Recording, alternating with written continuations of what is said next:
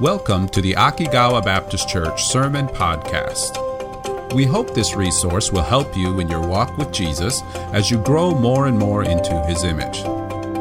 For more information about Akigawa Baptist Church, please visit akigawabc.com. Now, enjoy the sermon. Today, we are going to be looking at the topic, the light of life. And we're going to look at that in John chapter 8. That's where our focus is. But let me give you a little bit of introduction. You know what's really interesting about how, you know, we're looking at John. John, the apostle of Jesus. John saw Jesus in ways that very few people have ever gotten to see Jesus. John is one of the 12 disciples, but also one of the closest three, Peter, James, and John, this John saw Jesus in some very unique and special ways. And so when he writes his story of Jesus, his testimony, his gospel of Jesus, he wants us to see some things that he saw in his life. So he writes with a very purposeful way of thinking. John wants you to know who Jesus is in a very special way. And so he uses different ways to help us to see Jesus. One of the ways that John helps us to see Jesus is how John points out certain times when Jesus uses a very interesting way to describe himself.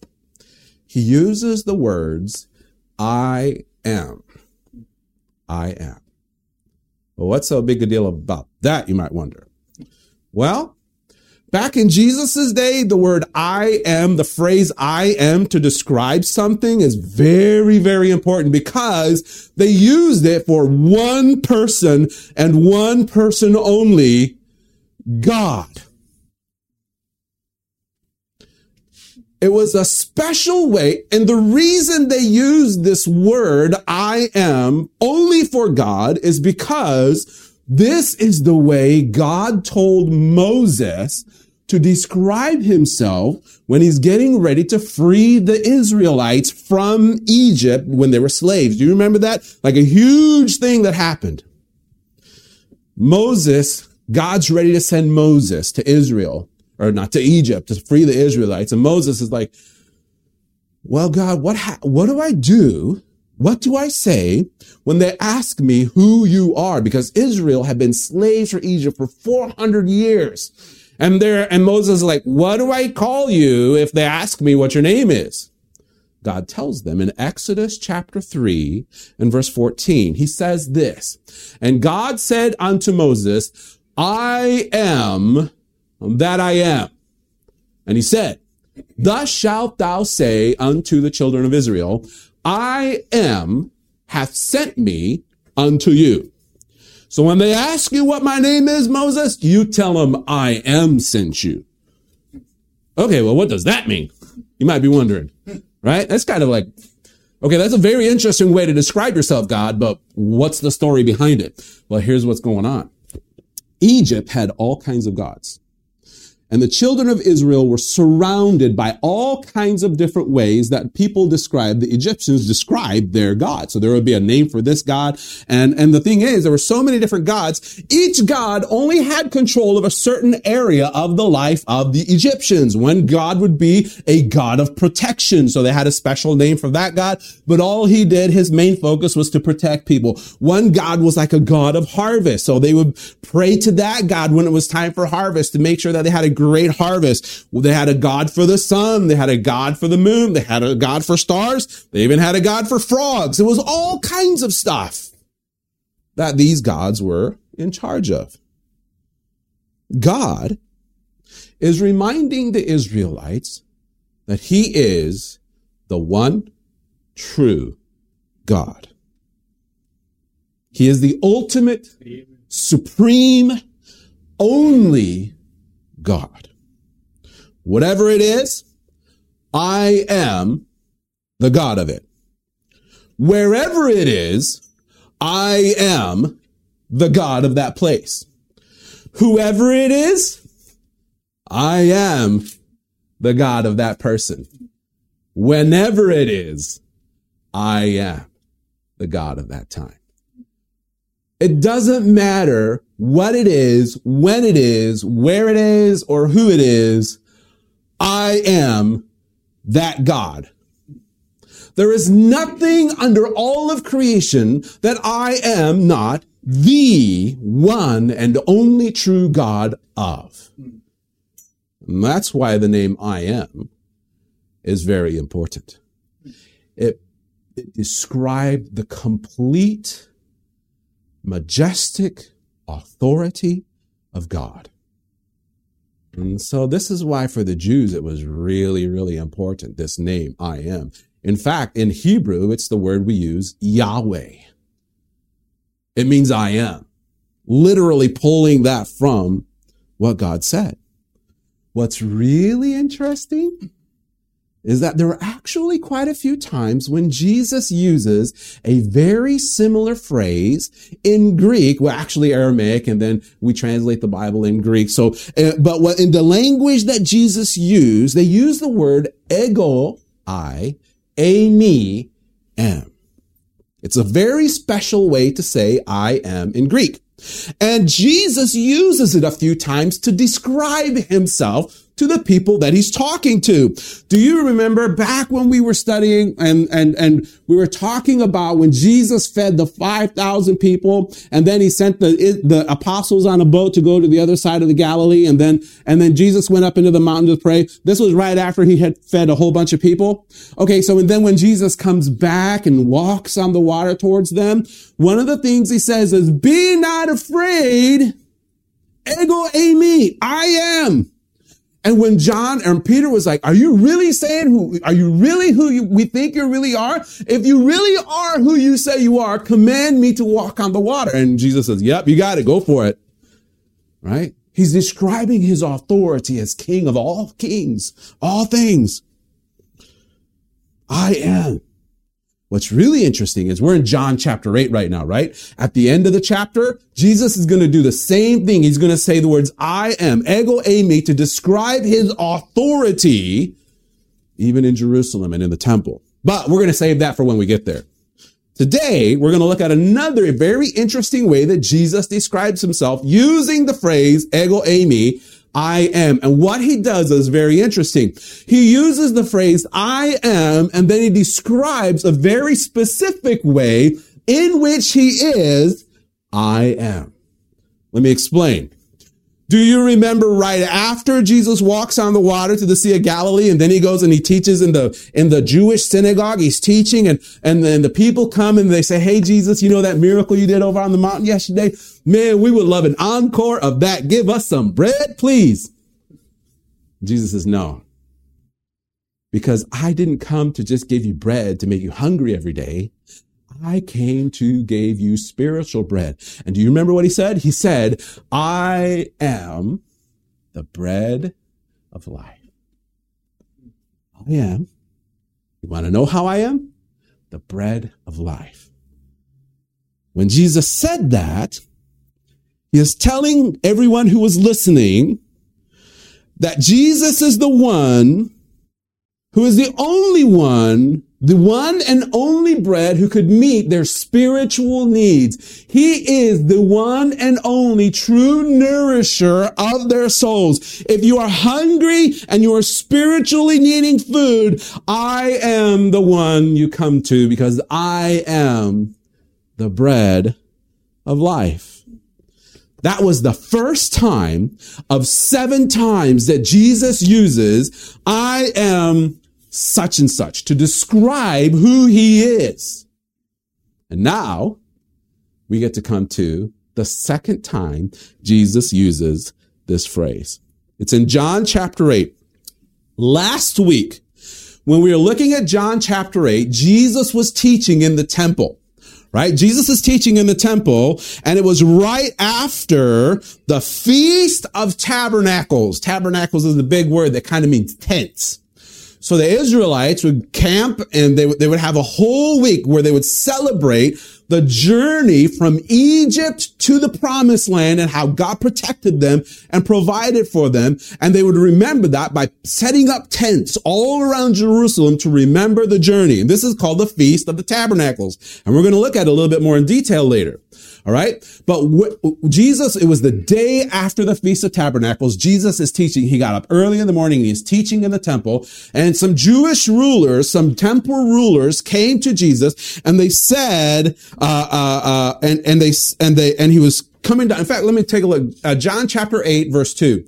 And early in the morning, Jesus came again into the temple and all the people came unto him and he sat down and he taught them. As he was teaching, do you remember what happened? The Jewish rulers came and they brought this lady who had done something very bad and they were trying to trap Jesus, saying she did something horrible. What should we do? Should we kill her? Should we stone her? Do you think she should go free? They were trying to trap Jesus, right? And Jesus really took care of it by not only helping them to see not just their sin, but that they themselves were sinners. He revealed that as much as she was guilty of sin, so were each of the ones who were accusing her that they also were sin, sinful. So when their heart was revealed, do you remember what happened? Each one of them walked away. They're like, uh, I don't want to have any part of this. I'm going to go ahead and head out of here, right? They weren't really necessarily willing to face their sin and recognize that they were sinful, but they sure didn't want to be around when Jesus revealed that about their heart. So then Jesus faces the woman. He forgives her. He restores her, gives her a new life. And then after he does that, he turns to the people who he had been teaching in the temple and he says, this. John chapter 8, verse 12. Then spake Jesus again unto them, saying, I am, there it is, the light of the world. He that followeth me shall not walk in darkness, but shall have the light of life. I am the light of the world. Here's the second way Jesus uses that I am, ego eimi, to describe who he is as God the Son. Think about this. Early in the morning, like really early. When we talk about early in the morning, it isn't like, you know, 9 30, 10 o'clock early in the morning. No, no, no. This is like really early in the morning, probably even before the sun rises. And as Jesus is teaching the people, the early risers who are there in the temple, and then he talks about, and then he reveals into the hearts of those who are accusing this woman about what's going on. It may have been just around this time that the sun had been starting to rise up. And as the sun was rising up, they see the light of the morning sun chasing away away the darkness of night and seeing how everything is illuminated by the light of the sun, Jesus says, I am the light of the world. This is exactly what Jesus had just done. He illuminated, he ex- exposed what is hidden in darkness, even in the hearts of men, things that nobody else would have known. Jesus reveals it he exposes it. He illuminates it. He says, nothing can be hidden from this light. And so, Jesus reveals the truth about the hearts of men. He shed light on things that could not normally be seen. What's amazing is this. When we talked about the lady who had committed adultery and, and how those men accused them, we looked at a passage of scripture where Jesus was talking to Nicodemus, a ruler of the Jews, back in John chapter 3. And we talked about what it means to be uncondemned. Do you remember that? Uncondemned? I want to go back there because it connects all of this together. John chapter 3, look at verse 18. He that believeth on Jesus is not condemned. Remember, that's what we looked at last week. But he that believeth not is condemned already because he hath not believed in the name of the only begotten Son of God. How is he not condemned? Or how is he condemned? The next verse tells us. And this is the condemnation. This is why you're in trouble. This is why you're condemned because you haven't believed on the name of the Son of God. How do we see that? The light is come into the world. And men love darkness rather than light because their deeds were evil. They had literally just seen that. Rulers who were supposed to be good and true, but had evil in their hearts. When their hearts were exposed, their sin was revealed, they walked away. I don't want to have anything to do with that. This is really interesting because it forces us, when light comes into us, it forces us to see our hearts for what it really is. This is what Jesus is saying. I am the light of the world. Keep reading it. It's really interesting. Verse 20, for everyone that doeth evil hateth the light. Neither cometh to the light, lest his deeds should be reproved. He's not talking about bad guys like to keep the lights off. No. Although they probably do. It's talking about spiritual darkness and spiritual light when Jesus comes and he reveals light, he sheds light into your heart, there are going to be some things in there that you might not want Jesus to know about, but he already knows. And he's showing you that he already knows. You know what's really interesting? Verse 21, but he that doeth truth cometh to the light that his deeds may be made manifest, may be made clear, may be able to be seen. Because what happens when someone comes to the light, comes to the light, something amazing happens. They reveal something that God does in their heart. Not that they are good, but that God is good and that God did an amazing work in their heart. That his deeds may be made manifest, that they are wrought in God. In other words, God did something amazing in my heart. And that's why I can live the way I can live. Isn't that amazing? See the difference between one who is willing to come to the light of Jesus and one who chooses to reject it? The light of Jesus will reveal the truth about your heart. He will bring it to light. And that's actually a good thing we're, we had just finished studying this book. Uh, a week, a Saturday mornings, we get together and we read a, read a book or two. And the one that we just finished, a bunch of guys, we read this book called Grace and Truth, the Grace and Truth Paradox. How does the truth of Jesus help us to, uh, how do the truth of what Jesus reveals line up with, work with the grace that Jesus has. Because what's really interesting is the Bible talks about Jesus in this way. John chapter 1 verse 14 says, and the word Jesus was made flesh and dwelt among us, and we beheld his glory, the light, the glory as of the only begotten of the Father. But what's really interesting is this, full of grace and truth. Without truth, we would never understand our need for salvation. Right? We need light. We need light to reveal to us how our, how our hearts are. But here's the amazing thing. Jesus doesn't just reveal your heart and say, Hey, you filthy animal, this is what you're like. Good luck. No, he doesn't do that. You know what he does? He helps us and he changes us. He forgives us, just like he did with that woman. She had done something horrible. She was so, so ashamed of what she had done. Jesus says, yeah, you did mess up pretty bad there, didn't you? but you know what? I'll forgive you. And he restores her. This is truth and grace working together to reveal how wonderful and glorious Jesus really is. Isn't that awesome? This is what he does for you. This is an aspect of how much Jesus loves you. He won't leave you alone in your darkness. He will shed light on your heart. It's a good thing because then you realize how bad you need Jesus.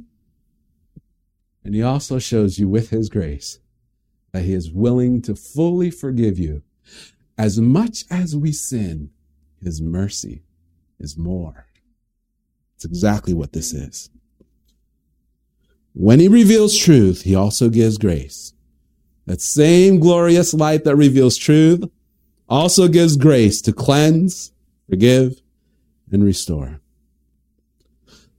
Let me explain what it looks like for us. In First John, this is a letter that John wrote to some of the churches, and he says this in First John chapter 1, verse 8. If we say that we have no sin, we deceive ourselves, and the truth is not in us. I didn't do anything wrong. You know that time when I'm, I'm, sure nobody has ever done this. They ate something that they weren't supposed to. They got their hand in the cookie jar. They had some peanut butter. Even then, when Mama told them not to do it, and like cookie and like peanut butter spread all over their face. Maybe it's chocolate, you know. And and and Mom was like, "Did you eat? I, did you eat something I told you not to?" And you say, "No." But like it, like the evidence is all over your face. Like the truth is not there. It's not there. This is literally what Jesus is saying. If we say that we have no sin, we deceive ourselves and the truth is not in us. But verse nine, here's grace. If we confess our sins, he is faithful and just to forgive us our sins and to cleanse us from all unrighteousness. Isn't that amazing? And this is what it means to follow Jesus. As Jesus, the light of the world, he sheds light and truth into our hearts. And when we repent of those areas, we submit ourselves to him and trust him to say, help us by his grace. He forgives and cleanses us and gives us strength to follow him so that we no longer have to walk in darkness, but we get to walk in the light of his life. That is awesome. Is it not? Here's something else. That's just the first part of what Jesus is talking about when he's talking about, I am the light of the world. But there's another aspect that is just as amazing. And that is this. Jesus is in the temple, right? He's teaching early in the morning. It was the very end of the Feast of Tabernacles. This is actually really interesting. All week long, they have been celebrating how God had protected and cared for them as they journeyed in the wilderness, slept in tents, and traveled from the uh, from the slavery of Egypt to the promised land. Right? All week to celebrate that, they made tents and hung out in tents all over Jerusalem. But there was an extra interesting aspect of this celebration. At night, in the temple, they would make these huge lights that would, that would shine out and, and, and glow all through Jerusalem. They did that to remind themselves of God how God protected them and led them through the wilderness through a cloud of, a pillar of cloud by day and a pillar of fire by night. Remember that? There's like a cloud by day that led them through and then a f- pillar of fire by night. That pillar of cloud, that pillar of fire helped the children of Israel a ton. First, it led them on their journey. It told them where to go. Sometimes God told Israel, Hey, I want you to go this way. Sometimes it said, No, I want you to go that way. God makes sure the children of Israel, they've never been through the wilderness before. There's a whole bunch of people. There are no 7-Elevens. There's no FamilyMarts. Those are no Walmarts. There's nothing. Beasts, lions, tigers, bears, all kinds of crazy things. They have no idea what to expect. But God makes sure that on every part of their journey, they are protected. He tells them when to go, where to go, when to stop and rest, when to wait on God and say, God, and trust in God and wait on his timing. It led them through their journey through the wilderness, but it also protected them. Man, that big old cloud, that big old pillar of fire by night, it made sure that no animal was going to come near them and, and no enemies either. Man, if you're, you're not going to want to fight somebody who has this massive pillar of fire protecting you, you know, I will pass on these guys, you know, that kind of thing, right? That cloud, that pillar of cloud kept them cool during the day and it kept them warm during the night. It protected and sustained them. but it also comforted them too. They're out in the middle of nowhere. But the interesting thing is, even though they are out in the middle of nowhere, God's presence is always with them. Uh, Exodus 13, 21. I love this. And the Lord went before them by day in a pillar of cloud to lead them the way, and by night in a pillar of fire to give them light, to go by day and night. Verse 22. He took not away the pillar of cloud by day, nor the pillar of fire from night, but fire by night from before the people. He didn't take it away. Always with them. Never forsaking them. Never leaving them. I'm always with you.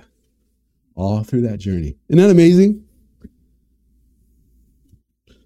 That's what this massive bright light in the temple was all about. To remind them Remember that pillar of fire that our forefathers got to go to experience? We, we got to remember them. We got to thank God for that to, rem- to bring us to where we are right now. They had this bright light. Can you show them? I think there's like, yeah, something like this. This is somebody like a AI artist, somebody like this described a little bit. Here's the temple of Jerusalem and these massive lights. They would shine these massive lights all night. And the men of the, and the, and the pure and holy men of Israel would come and, and sing and praise God and, and, and spend that evening praising God and thanking Him, singing and making joyful noise to God for how He protected and take, took care of Him. And so that festival had just finished. It was early the next morning. They're probably packing away these lights. The lights are done. It was the last night. They finished it up. They're going, they're packing it up, getting it ready for next year. And as the festival is about to be done, Jesus stands right there in the middle of the temple and says, I am the light of the world.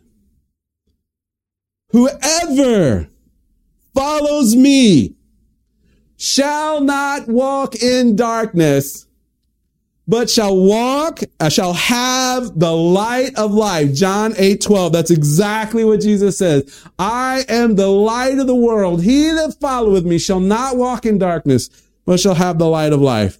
I am the light of the world. Follow me.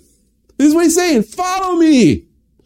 In the same way that your forefathers followed that pillar of fire that led them, that gave them life, so I will give you light if you choose to follow me. Because I am with you. I will lead you. I will provide for you. I will protect you. I will always be with you. You will always have the light of life because you will always have me. Isn't that amazing? And now, Jesus stands and gives the same invitation to you. Not just to the people in the temple, but to you.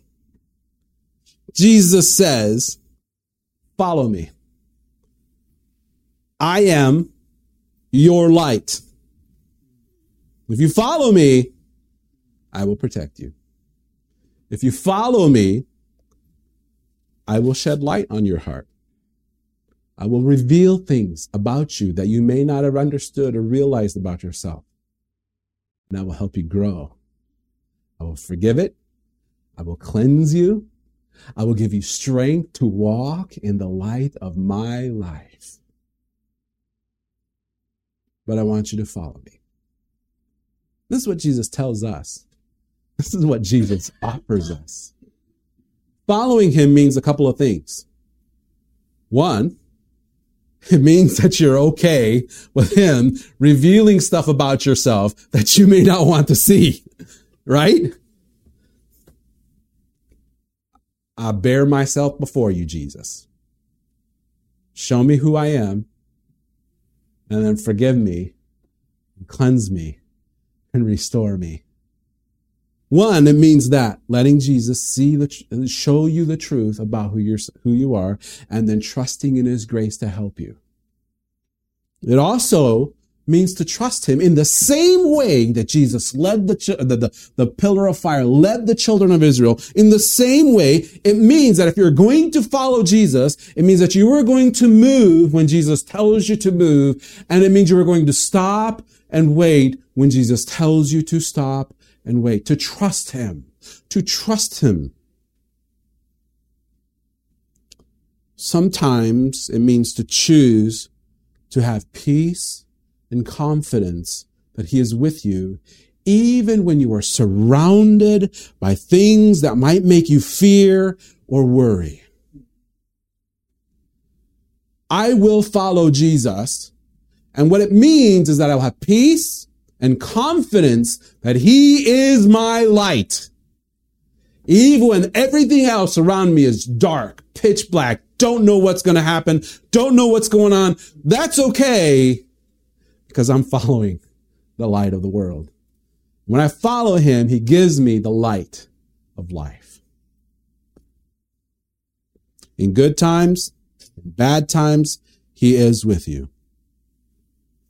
It means that not only is he working on the outside of your life by protecting you, by leading you, by sustaining you, by comforting you, it also means he's working on the inside of your heart too, by molding you and creating you in his own image. This is what it means when Jesus says, I am the light of life. Follow me. So, following Jesus is not a one time decision. Did you know that following Jesus means you have to take more than one step? Hmm. It's like somebody says, Hey, come here, I want to show you something. All right. What? No. Following Jesus is a step by step by step by step thing. Every day, you take steps to follow Jesus. It leads you in all kinds of decisions. You follow him in all different kinds of ways. But as you follow him, you can know that he's right there with you. Always there, always shedding light. And it's the light of life. Isn't that awesome? Let's pray.